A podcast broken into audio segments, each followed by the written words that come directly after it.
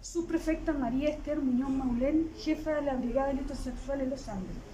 El día de hoy, personal de la Brigada de Delitos Sexuales en los Andes llevó a cabo la detención de un hombre mayor de edad que se encontraba prófugo de la justicia.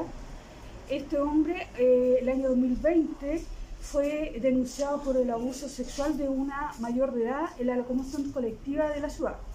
Esta persona, eh, un hombre que era NN, fue identificado posteriormente gracias a la investigación realizada por la Policía de Investigaciones con el empadronamiento y testigos presenciales del hecho.